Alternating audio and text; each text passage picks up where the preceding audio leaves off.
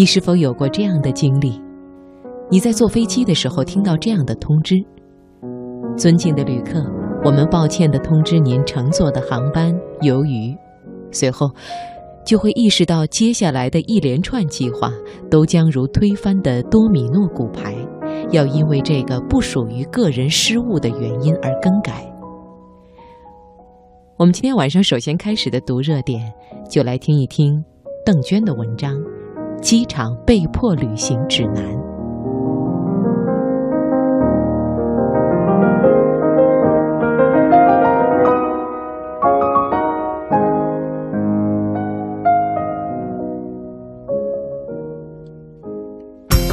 把握生活的脉搏，读出热点的精华。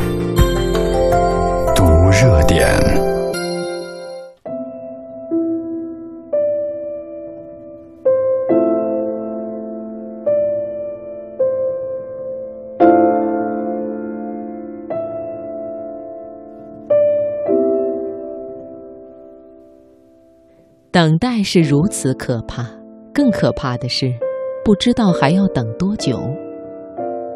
这个银灰色框架、落地玻璃幕墙。锃亮大理石地板的人工环境，刚才还在向你展示现代生活的节奏和气息，现在却成了笼罩你的庞然怪物。但是，并非所有的机场都面目可憎。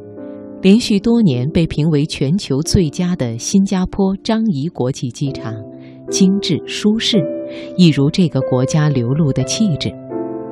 除了有游戏室和二十四小时影院，从 T 一到 T 三航站楼分别以仙人掌、梦幻花园、兰花、向日葵和蝴蝶为主题的五大花园，展示着美不胜收的热带岛国风情。在超过一千只蝴蝶都能怡然自得的生态机场，怎么会有人感到无聊苦闷？高冷的航空公司在这里也格外善解人意，时常举办一些旅游体验活动。比如新西兰航空公司曾经在 T 三还原电影里霍比特人居住的村落，让旅客们过了一把瘾。如果你不满足于浅尝辄止，世界上还有多家设有博物馆的机场能够满足你的探索欲。荷兰甚至把国家博物馆搬进了阿姆斯特丹机场。无需入境手续，你就能够饱览欧洲洼地黄金时代的珍品。此外，仁川机场有汗蒸桑拿，北海道新千岁机场有天然温泉，在伦敦希斯罗机场，你能享受到米其林名厨烹饪的大餐。但是，你不得不承认，现实和理想的落差如此之大，没有花园、博物馆、米其林美食。有的只是灌着冷气的候机室，对面书店仅售卖成功学，餐厅九十元一碗的牛肉面难以下咽。我们大多数人在大多数时候面对的总是这样没有个性的国内城市机场。在机场，你无法改变环境，便只能调整自己，安排些事情，找一点乐子。看电影或看书。不一定是好主意。对于要求环境私密的你来说，来来往往的人群和此起彼伏的广播，不可避免地形成打扰。但是有时候，在机场观察别人也是一种乐趣。在伦敦斯坦斯特机场，一个身穿明黄色裙子的女人曾经引起培训顾问尼克霍里约克的注意。他手上的绳子连接着一个大大的笑脸气球，却还是无法冲淡他孤独而且悲伤的气息。尼克想，他这样做看上去像是为了某个迟到的人，又或者是因为那个人永远也不来了。在他按下快门的时候。这张意味微妙的照片留在尼克的相册里，也点亮了日后对这场延误经历的回忆。延误的场合，即使从候机室转移到更狭窄、闷热、封闭的机舱，惊喜也是有可能发生的。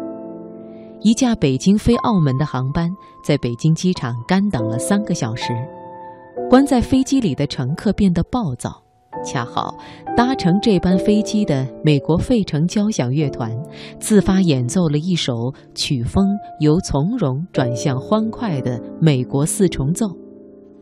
当乐声流泻，所有人都安静了，飞机一轮又一轮的排队时间显得如此美妙。当然，你很难赶上这种惊喜发生，但是。你眼前座椅后方总有一只没有撕开的清洁袋吧？别以为它的用途只能顾名思义。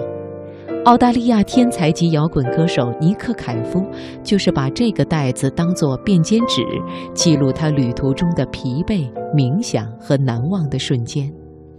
这些作品最后集成了一本书，名字就叫《呕吐袋之歌》。